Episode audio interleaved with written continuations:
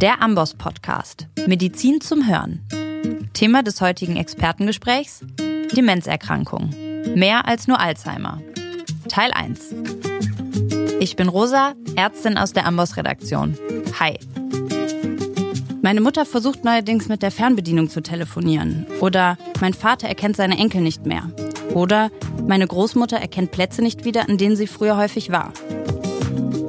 Auch wenn viele bei Gedächtnisstörungen schnell an Alzheimer denken, können sich hinter den Symptomen auch andere Erkrankungen verbergen. Und genau darum soll es heute gehen. Wir werfen einen klinisch-praktischen Blick auf die verschiedenen Demenzformen und sprechen darüber mit unserem Gast, dem Chefarzt der Neurologie des Jüdischen Krankenhauses in Berlin, Privatdozent Dr. Jan Junge-Hülsing. Schön, dass du da bist. Hallo, vielen Dank für die Einladung. Jan, was hast du zuletzt vergessen? Ich konnte mir noch nie Namen merken. Ich vergesse relativ regelhaft meine iPhone-Kopfhörer und äh, lasse auch relativ regelmäßig mein Portemonnaie zu Hause liegen. Und erst vorgestern habe ich den Hausschlüssel zu Hause stecken lassen. Aber das ist äh, tatsächlich immer schon so gewesen. Und das Entscheidende ist, ich glaube, ich, es erfüllt nicht die Kriterien einer Demenz, sondern es ist einfach manchmal ein bisschen viel im Alltag. Also das sind ja dann perfekte Beispiele dafür, dass Vergessen menschlich ist. Aber wann wird es pathologisch? Das mit der Gedächtnisstörung ist ein guter Einstieg, weil wir eigentlich grundsätzlich sagen, dass die Gedächtnisstörung fast immer mit einer zur Demenz dazugehört. Gleichzeitig ist die Demenz eine ähm, Symptomkomplex und keine Erkrankung bei sich selber.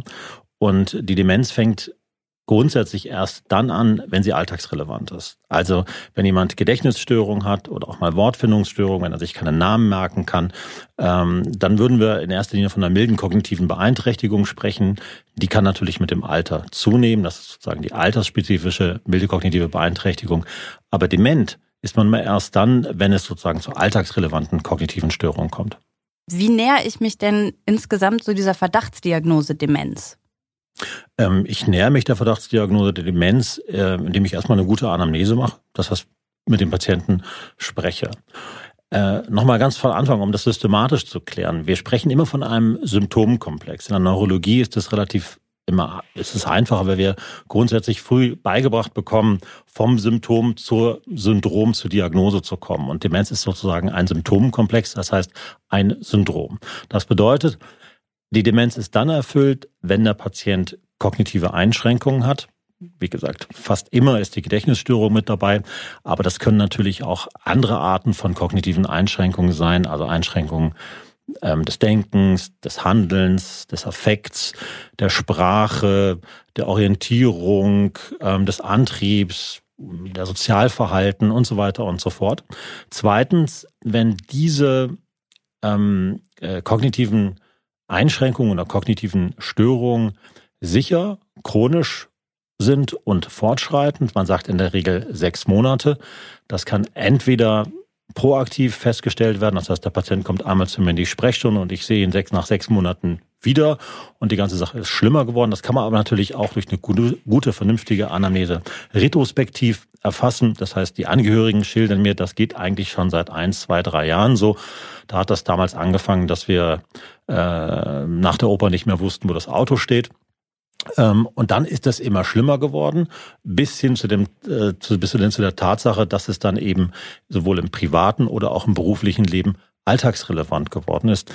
Drittens, das Bewusstsein muss intakt sein. Das heißt, es darf keine entsprechende sozusagen Einschränkung durch Bewusstseinseintrübung der Wahrnehmung haben. Das ist ganz wichtig für die Differentialdiagnose, über die wir dann gleich nochmal sprechen können, also bestimmte metabolische Erkrankungen oder insbesondere das ähm, delirante Syndrom, was häufig hypoaktiv sein kann.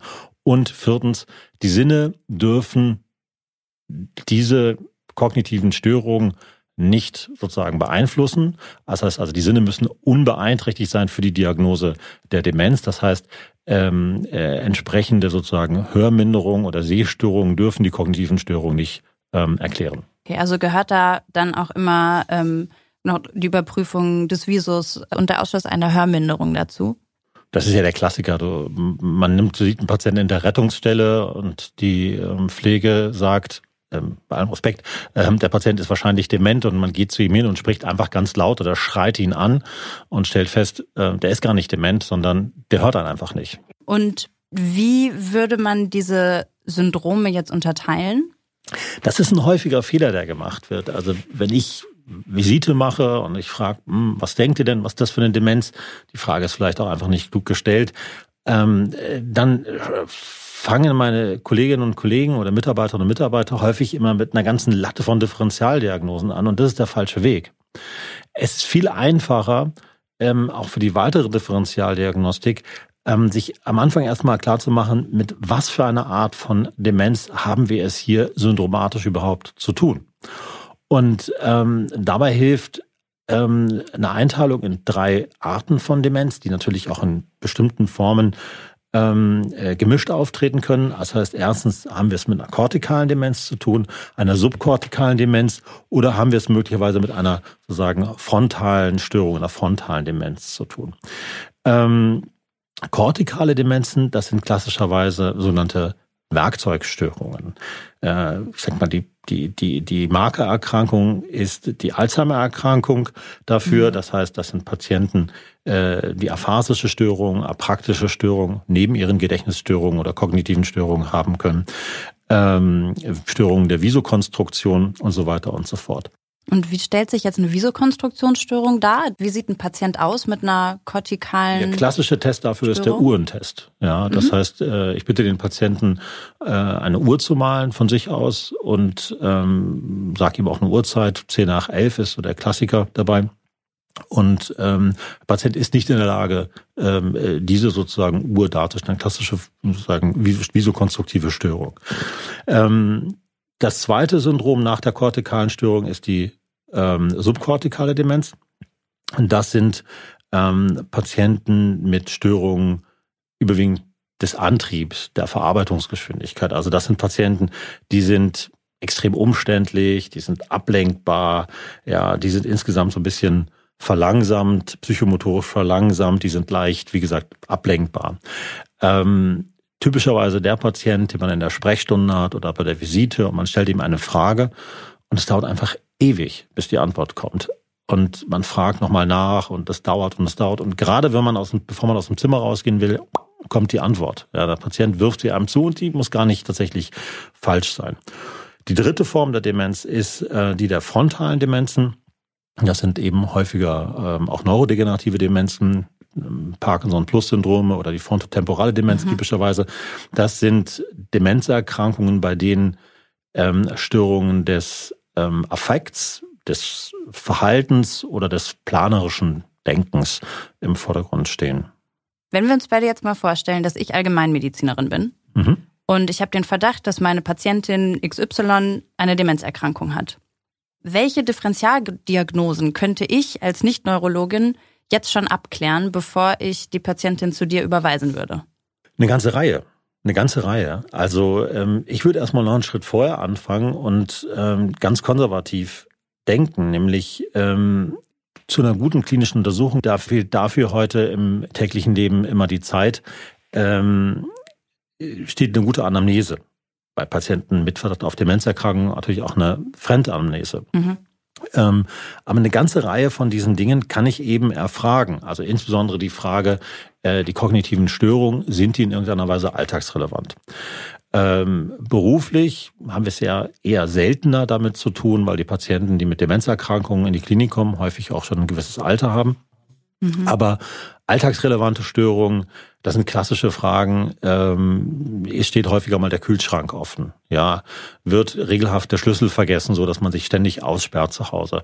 Äh, klassische Frage ist, wenn jemand kocht oder nicht kocht, ähm, ist der Herd häufig angelassen worden? Also ist das Essen häufig verbrannt? Ähm, Alltagsrelevant kann auch sein, wenn jemand zum Beispiel gerne Karten spielt. Klassisches Beispiel, dass er plötzlich nicht mehr weiß, wie man Skat oder Doppelkopf oder ähm, ein sonstiges Kartenspiel spielt. Das heißt, er ist in seinem Freundeskreis und den Freunden fällt auf, dass es plötzlich völlig ratlos vor seinen Karten, weil er nicht mehr weiß, wann er wie, wo, was ähm, auszulegen hat. Mhm. Das ist eine klassische Anamnese. Ähm, dann gibt es ähm, die Ergänzung der neuropsychologischen Tests. Die einfachsten Tests dabei sind sicher der Mini-Mental-Test oder DEMTECT, ein bisschen besser weil er weniger Deckeneffekt hat. Ich erkläre gleich, was das ist. ist der Mocker-Test. Das dauert mhm. aber dann wiederum ein bisschen länger ähm, äh, die einem helfen können, schon sozusagen ungefähr zu graduieren, haben wir es hier mit einem relevanten dementiellen Syndrom zu tun. Was heißt Deckeneffekt? Deckeneffekt heißt, dass diese klassischen Tests zur Detektion, Frühdetektion von, von, von, von äh, Demenzerkrankungen ähm, nicht besonders sensitiv sind bei leichten dementiellen Syndromen. Also das können Sie nicht besonders mhm. ähm, gut tatsächlich erfassen. Man könnte den nächsten Schritt dann weitergehen, aber das ist eben dann noch nichts so im, im Bereich der hausärztlichen Praxis, eine neuropsychologische Testung ähm, äh, zu beantragen. Das ist eher was für uns in die Klinik. Da einmal wichtig der Hinweis, da muss es eine Fragestellung geben. Ja, also eine neuropsychologische Untersuchung mit der Frage, Demenz, Fragezeichen, die ist völlig sinnlos. Ja, also es muss immer eine Frage geben, äh, zurück zu den syndromatischen äh, Einteilungen der Demenzen. Äh, gibt es hier Hinweise für Werkzeugstörungen, äh, Verdacht auf eine subkortikale Demenz und so weiter und so fort. Was kann man zu deiner Frage zurückzukommen? in der Praxis tatsächlich anordnen. Klassischerweise eine Bildgebung. Mhm. Ich persönlich halte eine MRT-Bildgebung für zwingend, für obligat. Das CT ist nur dann eigentlich indiziert, auch wenn es in der Praxis manchmal etwas günstiger ist, ähm, CT nur dann indiziert, wenn es eine Kontraindikation gegen das MRT gibt. Okay. Ja, aber auch ein Herzschrittmacher ist eigentlich heute ähm, nicht eine relevante Kontraindikation, den kann man vorübergehend abschalten. Eine entsprechende äh, laborchemische Diagnostik äh, mit einer Basisdiagnostik und gegebenenfalls auch schon einer erweiterten Diagnostik. Das sind Dinge, die jemand in der hausärztlichen Praxis gut machen kann, weil mit diesen Untersuchungen äh, eine ganze Breite an Differentialdiagnostik schon abdeckt. Und was wäre dann jetzt nochmal kurz spezifisch die Basisdiagnostik oder die schon ein bisschen tiefer gehende? Also ich sitze jetzt vor meinem Laborsheet, ich bin relativ sicher, könnte ähm, eine Werkzeugstörung sein. Ich habe mir die Mental State Test gemacht. Was für ein Labor nehme ich ab? Das ist eine klassische ähm, Basisdiagnostik, sind ähm, Elektrolyte, Differentialblutbild, Vitamin B12 und Nierenretentionswerte, Leberwerte. Schilddrüse? Schilddrüse, TSH, das habe ich doch vergessen. Genau, richtig. Es gibt dann sozusagen erweiterte Diagnostik, ähm, klassischerweise HbA1c, Phosphat, Cortisol, Parathormon, Schilddrüsenwerte, gegebenenfalls auch Schilddrüsenantikörper, Lewis, Borrelien, HIV, Kupfer, Vitamin B1, B6, B12 und gegebenenfalls auch ein Drogenscreening. Da habe ich sicher was vergessen, aber okay. das wäre sozusagen eine erweiterte Diagnostik. Ein bisschen was davon kann man sicher auch in der Praxis machen. Man muss sich immer bewusst sein, klar, jetzt kommt die Frage, wie viele Punkte kriege ich pro Quartal für meinen Patienten, was bezahlt man dafür? Äh, damit will ich hier nicht zu weit ausholen, aber man muss sich immer klar machen, dass die Alzheimer-Erkrankung immer häufig gleichgesetzt wird mit Demenz oder andersrum die Demenz mit Alzheimer-Erkrankung. Aber die Alzheimer-Erkrankung macht gerade mal 60 Prozent aller Demenzerkrankungen aus. Das heißt, da bleiben 40 Prozent übrig, von denen wiederum ein relevanter Anteil Pseudodemenzen sind oder behandelbare Demenzen. Äh, und die muss ich rausfischen. Und das kann ich auch schon sehr, sehr früh machen. Ähm, denn wenn ich äh, sage, es ist eine Alzheimer-Demenz, kann ich jetzt außer vielleicht ein bisschen medikamentös, symptomatisch oder kausal zu behandeln, äh, mit Cholinesterase-Hämmern eh nichts tun, ähm, dann, dann vertue ich mir doch wahnsinnig viel. Und ein Tag im Heim, im Pflegeheim, ich weiß nicht, der kostet ein paar hundert Euro, ein MRT kostet 150. Ja, wenn ich aber da die Chance habe, äh, eine vernünftige Differentialdiagnose zu einer neurodegenerativen Demenz machen, dann habe ich so wahnsinnig viel gewonnen. Ich persönlich möchte nicht wissen, wie viele Patienten undiagnostiziert mit der Diagnose Alzheimer-Demenz in Heimen leben. Also quasi falsch positive Alzheimer-Demenz-Diagnosen? So kann man das sagen. Falsch positive Alzheimer-Demenz, weil eben der Reflex da ist, Demenz gleich Alzheimer-Demenz. Aber nochmal, das stimmt nicht. Ja, wie gesagt, eine Alzheimer-Demenz ist sicher die häufigste und auch einfach zu diagnostizieren am Anfang. Ja, das muss man sich immer noch mal immer wieder klar machen. Das ist vor allen Dingen, also wenn man ein bisschen Erfahrung damit hat und häufiger solche Patienten gesehen hat, dann kriegt man die relativ schnell raus. Also der Alzheimer-Patient hat typischerweise eine Symptomtrias. Ähm, das ist neben der Gedächtnisstörung eine äh, Störung der Visokonstruktion und drittens eine apraktische Störung. Ja, das ist ähm, also eine Patienten diese diese Störung von äh, Handlungsabläufen. Das ist der das ist der klassische ähm, Alzheimer-Patient. Das heißt, aber wie gesagt, für die Diagnose einer Alzheimer-Demenz muss ich erst andere Demenzen, eine Pseudodemenz wie eine Depression oder auch ein Delir äh, ausgeschlossen haben und ähm, äh, erst dann darf ich sozusagen äh, diese Diagnose tatsächlich stellen. Ja, also der klassische Alzheimer-Patient, das ist ja eigentlich der, der kommt auch nicht aus eigenem Antrieb zum, zum Hausarzt. Ja, äh, das ist meistens die Angehörigen, die mitgeschleppt haben, weil die kognitiven Störungen schon alltagsrelevant geworden sind. Also mhm. der Ehefrau oder der Ehemann nervt das. Der sagt auch nicht, dass er vergesslich ist. Für den ist das eigentlich in Ordnung. Aber wenn man dem gegenüber sitzt, dann sieht man immer wieder, wenn man ihm eine Frage stellt, dann guckt er suchend zu seinem Ehepartner hin und sagt, hm, hilf mir. Ja. Der hat eine fantastisch erhaltene Fassade. Gleichzeitig ist er so ein bisschen unauffällig, abschweichend, ausweichend. Und gerade Menschen, die viel in ihrem Leben Smalltalk gemacht haben und äh, ein bestimmtes Bildungsniveau haben und dann kommen sie noch an im Kostümchen und Perlenkettchen, die sind extrem schwer zu fassen, weil die so bemüht sind, ja, und eine tolle Fassade haben. Die sind in der Regel auch sonst körperlich, also häufig körperlich gesund, ohne weitere Risikofaktoren. Und ähm, das ist dann manchmal schwierig. Und da können gerade diese Tests gut helfen. Ich erinnere mich immer viel an Patienten, die ich bei mir in der Sprechstunde habe. Äh, Menschen mit einem hohen Bildungsniveau, äh, mal einen Diplomaten gehabt oder eine Patientin, die im künstlerischen Bereich tätig war.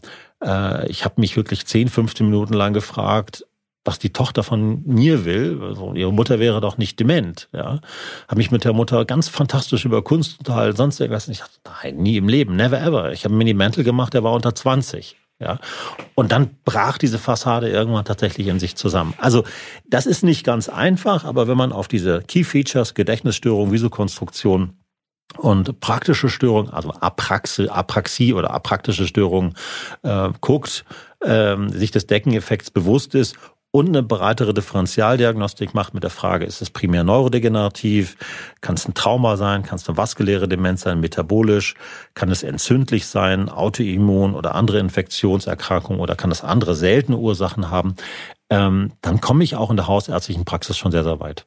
Welche Differentialdiagnosen schließt ihr denn dann als Neurologen und Neurologinnen aus? Also wir haben ja jetzt schon über metabolische Ursachen gesprochen. Welche anderen Differentialdiagnosen ähm, sollte man dann da auch noch mit auf dem Schirm haben? Also mir fällt jetzt gerade noch der Normaldruck-Hydrocephalus ein zum Beispiel. Ja, also das mit dem Normaldruck-Hydrocephalus ist ein, ein gutes Beispiel. Also es ist ja nicht so, dass bei uns immer Patienten landen in, in den Krankenhäusern oder in den Spezialambulanzen mit der Frage, äh, was könnte das sonst sein, das andere ist ausgeschlossen. Und dann wir stellen eben auch häufig die Diagnose einer klassischen neurodegenerativen Demenz vom Alzheimer-Typ. Ähm, gleichzeitig können wir natürlich in Spezialambulanzen oder in, in Kliniken auch nochmal einen Schritt ähm, weitergehen und ähm, äh, sozusagen weitere erweiterte laborchemische Diagnostik machen. Ein PET kann tatsächlich äh, eine Rolle spielen. Ähm, ich persönlich glaube auch, dass die Liquordiagnostik wichtig ist. Zum einen, weil die Biomarker im Liquor, also insbesondere ähm, das Tauprotein und das Beta-Amyloid uns gut helfen. Es gibt eine weitere sozusagen ähm, ergänzende Diagnostik zu ähm, sogenannten Neurofilamenten und dann gibt es noch ein paar andere spezifische Fragestellungen, also die NSE bei der Hypoxie oder äh, 1433, wenn man eine Prionenerkrankung hat. Aber das ist natürlich das ist schon sehr, sehr hoch spezifisch. Aber wie gesagt, die klassischen Demenzmarker sind, können wichtige zusätzliche Bausteine dann zur Frage der neurodegenerativen Demenz, weil uns solche Biomarker im Serum weiterhin natürlich fehlen. Ähm, wir können auch eine sozusagen differenzierte neuropsychologische Testung machen. Der normale Kurzzeitverlust ist ein wunderbares Beispiel, weil es eine klassische Erkrankung ist, die unserer Einschätzung nach interdiagnostiziert ist. Es gibt eine, einige tausend Menschen, die im Jahr einen normale Kurzzeitverlust haben, wie der Name schon sagt, eine Liquorzirkulationsstörung bei in der Regel normalen Liquordruck, wenn ihn misst, der kann erstmal primär idiopathisch sein oder B auch symptomatisch oder sekundär. Ähm, Patienten haben eine klassische Trias, die ganz einfach zu ähm, erfragen ist, die sogenannte Hakim-Trias, mhm. die sich zusammensetzt aus A, einer eher subkortikalen dementiellen Störung, Antriebsstörung, hatten wir vorhin. Ja. Zweitens einer Gangstörung, die ganz pathognomisch ist. Ähm, es ist eigentlich eher eine Gangapraxie, eine Gang, ähm, die Patienten wissen nicht, wie sie laufen sollen. Also ich versuche das immer so zu verstehen, wenn man sich vorstellt, man läuft mit glatten Ledersohlen auf einem zugefrorenen See. So ungefähr laufen diese Patienten. Die suchen mit ihren Füßen, richtig? Und das dritte Kardinalsymptom bei einem Normaldekodozerverlust ist die Blasenstörung, ähm, die klassischerweise eine Dranginkontinenzstörung ist. Die findet man aber nicht immer. Ich sage mal, ein bisschen mehr als die Hälfte der Patienten berichten auch von dieser Dranginkontinenz. Aber wenn Sie einen Patienten haben, äh, Lower Body Parkinsonism, also eine Gangstörung, nun die unteren, ähm, also eine, eine, eine Bewegungsstörung, die nur die unteren Extremität betrifft, im Sinne einer Gangapraxie, einer subkortikalen Demenz und drittens einer Blasenstörung, dann müssen Sie immer an NPH denken und das ist eine behandelbare Erkrankung. Ein großer Teil der Patienten respondiert sehr gut auf einen Liquor-Ablassversuch, in der Regel 30 Milliliter.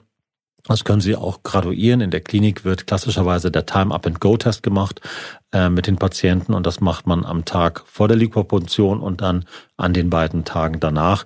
Und ähm, das ist ganz wunderbar. Also ähm, sind dann schnelle Veränderungen einfach. Sehr, sehr schnelle Veränderungen, eine gut behandelbare Demenzerkrankung.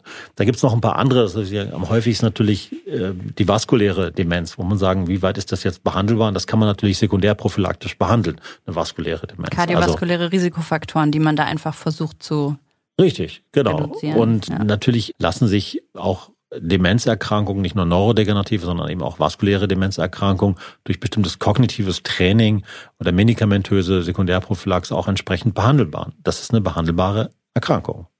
Das sind ja alles ganz gute Nachrichten, wenn man sich bewusst macht, dass ein ganzer Teil der vermuteten Demenzen zum einen behandelbar ist oder auch eine Pseudodemenz sein könnte. Wir haben jetzt über Differentialdiagnosen und Symptomkomplexe gesprochen. Und wann immer wir also PatientInnen mit Gedächtnisstörungen vor uns haben, wissen wir jetzt, woran wir auch noch denken müssen.